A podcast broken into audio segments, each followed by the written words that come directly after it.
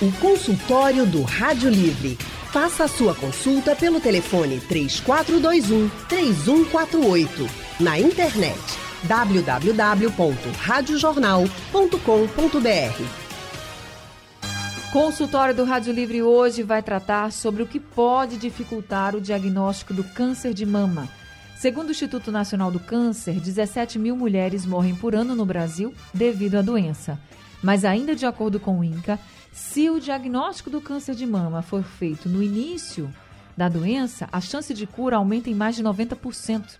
Além da demora em fazer os exames de rotina, o que mais pode atrapalhar a detecção de um câncer de mama? Você já parou para pensar? Bem, para responder a essa e a outras perguntas, nós convidamos a médica mastologista a doutora Luciana Limonge. Doutora Luciana é especialista em mastologia pela Sociedade Brasileira de Mastologia, especialista em cirurgia oncoplástica e diretora médica do Real Instituto de Mastologia do Hospital Português. Boa tarde, doutora Luciana. Seja muito bem-vinda aqui ao consultório do Rádio Livre. Prazer, boa tarde. Um enorme prazer estar aqui com vocês. Boa tarde. Prazer todo nosso tê-la com a gente. E nesse consultório especial que a gente está fazendo uma série de consultórios esse mês, falando sobre o Outubro Rosa. Lembrando que é um mês de, de alerta né, ao câncer de mama, para a gente falar muito sobre prevenção e diagnóstico precoce, mas é o mês de alerta, só que o cuidado tem que ser o ano todo. Então, para todo mundo ficar bem atento, muito obrigada, viu, doutora Luciana? Quem também está com a gente hoje nesse consultório é a médica radiologista doutora Suzana Leite. Doutora Suzana é membro da Sociedade Brasileira de Radioterapia. Ela é médica radioterapeuta no Real Hospital Português, no IMIP e no Hospital Oswaldo Cruz. Muito boa tarde, doutora Suzana. Seja também muito bem-vinda ao consultório do Rádio Livre. Obrigada, é um prazer estar aqui. Só, só para confirmar, meu nome é Suzane, mas é, todo mundo confunde mesmo, tá tudo certo. Me desculpe, então, doutora Suzane Leite, certo? Isso, isso. Tá certo, Suzane doutora Leite. Suzane Leite, gente, está com a gente, essa médica radiologista que trabalha no IMIP, no Hospital Português, no Oswaldo Cruz, e hoje também está com a gente nesse consultório falando sobre o que, que pode dificultar o diagnóstico de um câncer de mama. Então, deixa eu começar com a doutora Luciana. Doutora Luciana, no seu consultório, hoje, qual a incidência de casos, pelo menos suspeitos, de câncer de mama e que a senhora vem percebendo? Está crescendo, não está? Como é que está essa incidência hoje? Veja, é, o meu consultório eu recebo muitos pacientes, é serviço de saúde suplementar, né, serviço privado. Eu recebo muito pacientes já drenados, já triados, já com a suspeita, né? Então, de cada 10, eu vou lhe dizer, em torno de 30% é paciente com para avaliação, para investigação, para questão de, de diagnóstico. Caiu bastante, com a questão da pandemia. Mesmo no serviço privado, onde você tem acesso ao médico, acesso aos exames, o medo foi maior. E a gente também sentiu isso no consultório privado. E a senhora acredita que também o fato das pessoas não terem, não estarem mais indo fazer os exames por causa também do risco da COVID-19, não só do medo por causa do câncer de mama, mas o risco da é, COVID-19, isso contribuiu também? O medo de eu me referia era o medo da Covid. Ah, da Covid. O medo da pandemia. A pandemia ela afetou tudo, né? É, o que acontece, assim, existe sempre a questão do receio, do fantasma do medo, quando se vai fazer a, um exame de mama, sempre gera muita angústia. Mas é, esse tema já tem sido batido e falado tanto que a informação da importância, eu acredito que a população já absorveu. Absorveu que é importante fazer os exames. É, é, importante fazer esses exames porque é através da detecção precoce que a gente tem a principal arma no combate ao tumor, a principal arma para promover a cura.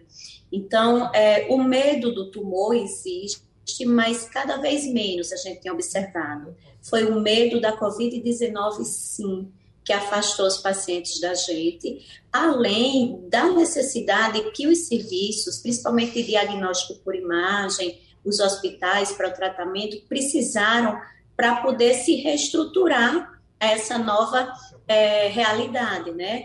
Uma realidade desconhecida ano passado, hoje uma realidade já bem conhecida, e hoje também a gente já com a arma muito importante da vacinação.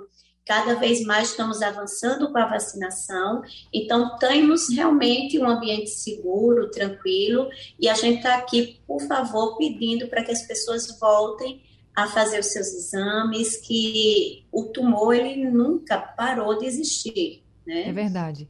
E o câncer, gente, não espera. Então a gente precisa de fato correr atrás, fazer os nossos exames, não tem medo, porque é assim que a gente vai conseguir se prevenir e se tiver o diagnóstico, que ele seja o mais precoce possível. Aí eu queria agora passar para a doutora Suzane. Doutora Suzane, o que, que pode dificultar, então, esse diagnóstico do câncer de mama? Então, é, como a Luciana falou, é, a ida ao médico é a principal importância e o diagnóstico precoce. É, no Sistema Único de Saúde, a gente sabe que a gente tem uma defasagem em termos de máquina, principalmente no caso da mamografia, né? É, e com a pandemia, os exames de, de imagem, os, os diagnósticos né, de prevenção foram reduzidos, né? Por conta do risco das contaminações e tudo. Então, a estimativa foi que 50% menos mamografias foram feitas esse ano. E isso é, acabou, vai acabar acarretando na falta do diagnóstico precoce, como você já tinha dito, né, uma chance de cura em torno de 95% pode ser feito, né, com o diagnóstico precoce e a gente vai ver pacientes com um diagnóstico um pouco mais avançado. É, eu trabalho unida à Luciana no sentido da, do tratamento, né? Eu sou uma médica radioterapeuta, eu estou atrelada a ela no tratamento das pacientes com câncer de mama. Então, a gente acaba é, vendo que acaba vendo que veio menos pacientes também ao, tra ao tratamento de radioterapia justamente porque isso é uma cascata, né? Se não tem diagnóstico, não faz diagnóstico, não se opera, não se trata, que é no meu caso o, o uso da radioterapia. Mas diante do que dificulta, além da parte, a principal parte, né, que é a parte de maquinário e do acesso, né, da população mais carente, isso infelizmente ainda acontece apesar das campanhas e dos investimentos, mas ainda tem. É, ainda alguns casos podem dificultar, né? A gente hoje em dia com os maquinários mais modernos isso diminui, mas a gente sabe que a paciente mais obesa é mais difícil de você fazer esse diagnóstico. Ainda pode falar um pouco melhor sobre isso, né? Tinha o problema das próteses de silicone, mas hoje em dia isso já não é mais um, um empecilho no, no diagnóstico. Acho que a Luciana é capaz de dizer um pouco melhor sobre isso, que ela está mais por dentro por ela fazer esse tipo de diagnóstico. Com relação é, à prótese de silicone, doutora Luciana, assim, hoje Isso. realmente está mais fácil de se diagnosticar, porque a gente sempre ouviu, né? Algumas pessoas até achavam que se colocasse a prótese, teria um risco maior de ter o câncer de mama, mas isso já se colocou como um mito. Mas a questão do diagnóstico. São duas coisas que é, que é importante falar e desmistificar. Uma da prótese, do, é, a prótese de mama aumentar o risco de câncer de mama. Não existe nenhuma relação de câncer da mama com a prótese. A questão da prótese dificultar diagnóstico, isso existia há um tempo atrás, onde a gente tinha uma limitação na qualidade dos exames de imagem. Hoje a gente vive uma era onde temos acesso à ressonância, a mamografia ela melhorou bastante em relação à sua qualidade. Nós temos uma evolução da mamografia com os exames de tomossíntese, os aparelhos de ultrassom, os transdutores, eles melhoraram para vir mais imagens de superfície. Então, hoje, com toda a propedêutica que a gente tem para dar diagnóstico da mama, nós conseguimos dar esse diagnóstico com ou sem a prótese. A prótese não nos atrapalha nesse diagnóstico. Agora, existe uma, um, um, algo que influencia muito. É o colega radiologista que vai fazer essa avaliação das lesões das imagens não palpáveis. Eu falo que investir num colega que trabalhe junto com a mastologia, que se dedique à imaginologia mamária, porque são exames com alterações muito sutis, que é necessário realmente uma dedicação ali diária daquele profissional dentro desse elo de, de detecção precoce. É, outra coisa que pode dificultar a questão do, do, do diagnóstico é a qualidade do exame de imagem. Então, isso já tem batido muito pelo Colégio Brasileiro de Radiologia sobre sistemas de segurança e de qualidade, tanto dos filmes de mamografia, quanto a avaliação das ressonâncias de ultrassom, mas a qualidade é algo que a gente tem batido muito. No SUS, nós temos a principal dificuldade do acesso, porque mamógrafo temos, aparelhos são bons atualmente, são poucos aparelhos da tecnologia antiga analógica. Nós temos é, um controle importante é, da qualidade pelo SUS principalmente, mas nós temos uma dificuldade desse paciente caminhar no sistema de saúde, no sistema burocrático. Nós, mastologistas, estamos no nível terciário, estamos ali no hospital para receber aquela biópsia e iniciar um tratamento.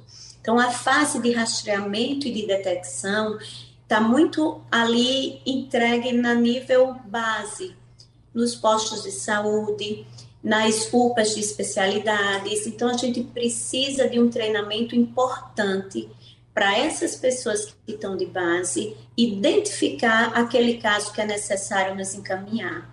E temos hoje esse trabalho, existem alguns estados que estão trabalhando um, um sistema que a gente chama de navegação de paciente, para poder orientar esse paciente ser a prioridade dentro do sistema. Nós temos é, uns estudos da Sociedade Brasileira de Mastologia, tem pontuado que uma das principais dificuldades em a gente conseguir reduzir a mortalidade do câncer de mama no Brasil é a questão do acesso. Acesso ao diagnóstico precoce, acesso à biópsia, acesso ao local do tratamento. É isso que tem nos, nos dificultado, não tanto a questão da imagem em si. Quando a senhora fala da questão da qualidade dos profissionais também, que é preciso né, ter essa qualidade, de fato a gente concorda, claro, e espera que tenha essa qualidade quando a pessoa chega, por exemplo, para fazer um exame, né? A pessoa que está lá fazendo o exame está fazendo certinho, no tempo certo, espera que aquele profissional esteja muito preparado para atendê-la, para ver todas as nuances do seu caso e poder dizer se há um risco ou não. Mas, além hoje, de... Pode falar. É, hoje em dia, é, os profissionais eles estão bem segmentados, né? É, você geralmente vai ser encaminhado, ou aquele profissional, colega radiologista, ele está geralmente sempre atrelado às imagens de mama, ao diagnóstico ou aos exames relacionados à mama, outros à parte abdominal, outros à parte do sistema nervoso, porque com a tecnologia, né, com a melhora das imagens, e isso para você se aprofundar e ter um, um, um diagnóstico mais minucioso, né, e precoce, já que as nuances entre um diagnóstico e outro é muito próximas, é, você se especializar, ser é, restrito àquela, àquela área do, do corpo, isso facilita bastante a, ao diagnóstico e a ter essa precisão no, no na hora de você fazer o exame. É, e é eu costumo gente... de, desculpa, eu costumo falar que o radiologista mamário, o radiologista que se dedica à imagem de mama, é a mão do cirurgião. De verdade. Ele que nos guia a nos dizer se seremos mais ou menos invasivos no tratamento, numa investigação de diagnóstico. Então, é uma, uma casadinha muito próxima um do outro. E isso a gente tem que estar tá cada vez mais estimulando dentro da área médica que os colegas se dediquem a determinada área de atuação. Isso faz uma grande diferença na mastologia imensa. Ô, doutora Luciane, pensando aí no lado da paciente que não vai ter esse conhecimento de se aquele profissional está de fato é, bem, como é que eu posso dizer assim, bem capacitado para esse tipo de exame, enfim, ela não vai ter esse conhecimento, né, técnico como a senhora tem e como na, outros especialistas. Na verdade. Para essa paciente, é a senhora acha que ela deveria fazer, se tiver algum achado ter uma, uma outra opinião, tentar fazer um outro exame, qual a orientação que a senhora daria para os pacientes em geral?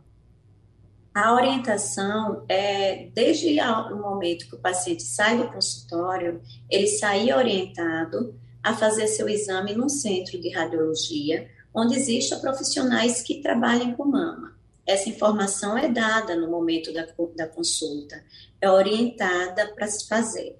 No SUS, por exemplo, no EMIP, nós temos uma unidade de mama de radiologia mamária, é separada da radiologia geral. Os hospitais que trabalham com mastologia, eles têm os seus radiologistas que a gente dedica porque as alterações são realmente muito sutis. Mas é escutar aquilo que o seu médico está orientando. Geralmente, o pedido do exame de uma mamografia, da ultrassom, parte do ginecologista, que é o seu clínico geral. E o ginecologista ele vai orientar, procure tal clínica, tal local, e ali o paciente vai é acolhido, entendeu? É investir nessa questão da, da de ser um núcleo que esteja ali dentro de uma corrente. Sabe, é muito comum o paciente, às vezes, não, não, ou não receber essa informação, ou não adquirir ela como algo importante e faz o exame e simplesmente não vai na clínica pegar o resultado. Chega paciente com postergação de exames há mais de ano. E as clínicas, elas não têm é, uma, uma obrigação de fazer busca ativa desses pacientes com exames alterados. Existe uma lei que diga que a clínica é responsável por buscar e contactar o com o exame alterado. Ela simplesmente faz e entrega. Mas muitos não vão buscar, deixam guardados. Então, assim, uma vez que o exame é solicitado pelo médico, faça o exame, pegue e devolva, volte ao médico para consulta de retorno, entendeu? Essa coisa de estar tá fazendo só o controle na, nas clínicas de radiologia, essas coisas que existe, muitos pacientes não vêm a nós para fazer o exame clínico. 10% do diagnóstico nós damos através do exame clínico com exames de imagem normais.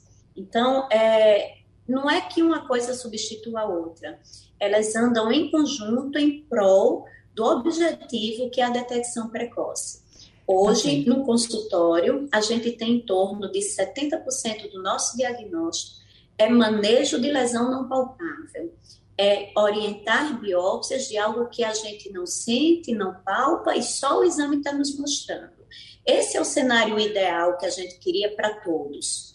No SUS, esse cenário é algo diferente, porque o acesso ao mastologista, ao exame e à biópsia é fragmentada, é dificultada, e é isso que a gente precisa afinar dentro do SUS, o acesso, o fluxo desse paciente dentro do sistema até chegar a gente o mais breve possível.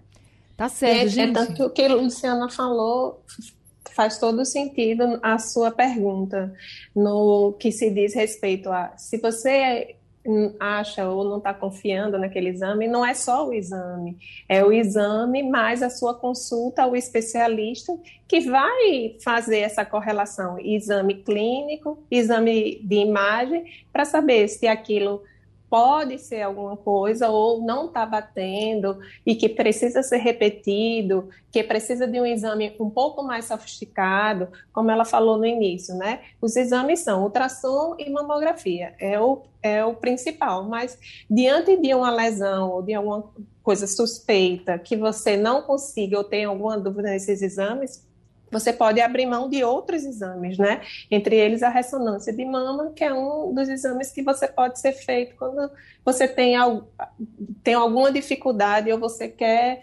é, confirmar algo suspeito que não está tão bem visto nos outros exames de rotina. Consultório do Rádio Livre hoje falando sobre o que pode dificultar o diagnóstico do câncer de mama e nós estamos conversando com a médica mastologista a doutora Luciana Limonge e também com a médica radiologista a doutora Suzane Leite. Já temos ouvintes aqui com a gente ao telefone. Jane de Campina do Barreto é quem está com a gente agora. Jane, muito boa tarde para você. Boa Seja bem-vinda. Boa tarde, doutoras. Eu tenho duas perguntas. A minha família, todas têm problema de câncer. Meu filho morreu de câncer, minha avó teve câncer, morreu também câncer na cabeça. Eu tive câncer de colo de útero. E a minha pergunta seria: eu tive em 2002, fiz quimioterapia direitinho, fiz o tratamento certo. Só que uma pessoa que tem problema de disprasia mamária e já teve câncer de colo de útero, ela corre o risco de câncer de mama ou esse risco não existe e eu não devo me preocupar, porque eu tenho 5 anos, tive câncer aos 34. Dona, Dona Ladijane, Dona Ladiane, a gente não conseguiu ouvir a sua idade porque cortou um pouco a ligação. Anos. Quanto? 55. 55 anos, é, certo. É, meu filho morreu de câncer aos 17 anos, leucemia. Minha avó morreu de câncer no cérebro. A minha tia teve câncer no fígado. A minha outra tia, câncer no intestino. A outra teve um câncer de mama. Então, é um histórico grande de câncer. Eu Sim. tive câncer de colo Aí eu queria saber assim, se a pessoa que teve câncer aos 34 anos e tem um problema de displasia mamária, se corre o risco de também ter esse tipo de câncer ou é para não se preocupar.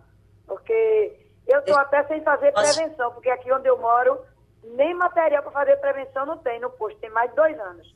Obrigada aí, boa tarde. Muito obrigada, viu, dona Ladiane? Essa, Muito infelizmente, obrigada. é a realidade, né?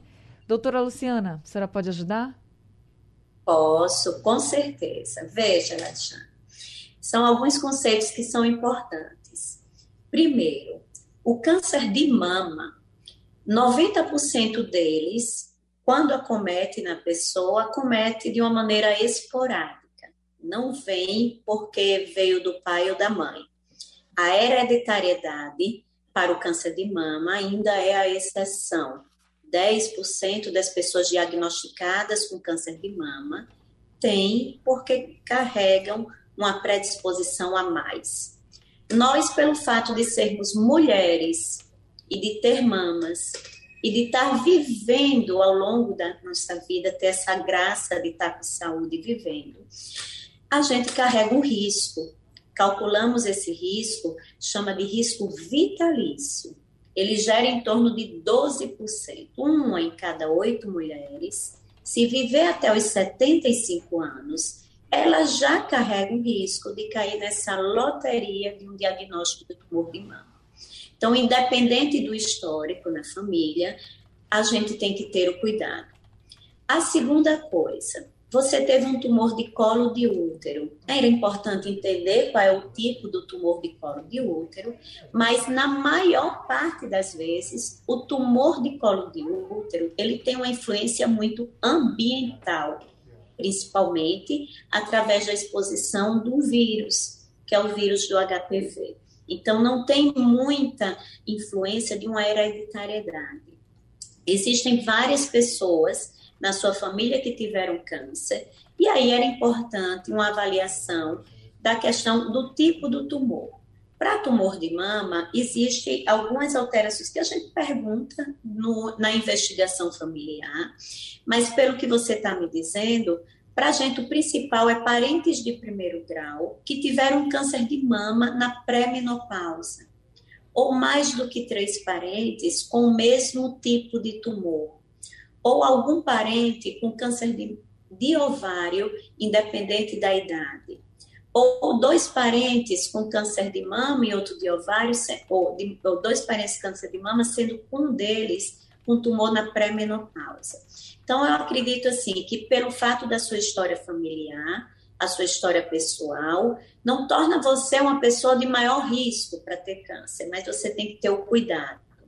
A segunda questão é o que é displasia. Isso é um termo muito antigo utilizado dentro dos consultórios, mas na verdade reflete uma condição da mama de função normal, que é uma condição que chamamos de fibrocística. É uma mama que produz é, cistos ou nódulos. Muitas vezes o volume da mama é grande e é chamado de displasia, mas isso não é, isso é um aumento do volume mamário, muitas vezes pelo aumento do peso, tá? E essa condição fibrocística também não torna a pessoa com maior risco para desenvolver câncer de mama. É o risco populacional. Então, e você procure fazer seus exames. A minha preocupação é essa dificuldade que você tem de acessar o postinho de saúde para fazer seu exame. Para mim, isso é o que mais me preocupa nesse seu relato. Infelizmente, essa é a realidade de muitas mulheres, doutora Luciana. Aí, quando, se acha um tumor, por exemplo, que você achou no exame, era um caso suspeito, foi para o mastologista, fez biópsia e se chegou ao diagnóstico do câncer de mama. Doutora Suzane, a radiologia, ela é um dos tratamentos mais indicados nesses casos de câncer de mama? Então, a radioterapia, radioterapia. ela está indicada na maioria das pacientes hoje em dia com câncer de mama. É, ela vem depois, ela é um tratamento adjuvante, que a gente chama, é um tratamento pós-cirúrgico na maioria das vezes como a profilaxia da recidiva da doença, né? É, ela está indicada praticamente em todas as pacientes que fazem a chamada cirurgia conservadora, aquela cirurgia que você tira uma parte da mama e não a mama completamente. E, então, o tratamento, a gente está a, a radioterapia está atrelada na maioria dos tratamentos, porque o, no, no câncer, não só de mama, mas na maioria, é uma equipe multidisciplinar, né? É, composta pelo cirurgião, que no caso da mama é o mastologista, pelo oncologista clínico, que vai fazer o manejo das medicações, né, da quimioterapia, e o radioterapeuta, que é no meu caso, no tratamento com a radioterapia, com a radiação. No, no câncer de mama, num diagnóstico precoce, num tratamento conservador, ela entra no, nesse manejo do, do, do paciente com câncer de mama. É importante a figura da radioterapeuta aqui junto conosco, radiooncologista, é, porque está cada vez mais solicitada a radioterapia, porque pelos avanços nos exames de imagem, a gente está detectando cada vez mais precocemente os tumores. Então, a radioterapia ela entra nesse cenário que ajuda a gente a preservar a imagem corporal, a identidade de mama, é, ajuda a gente manter aquele tratamento com menos sequelas. Então, a radioterapia entra nesse contexto.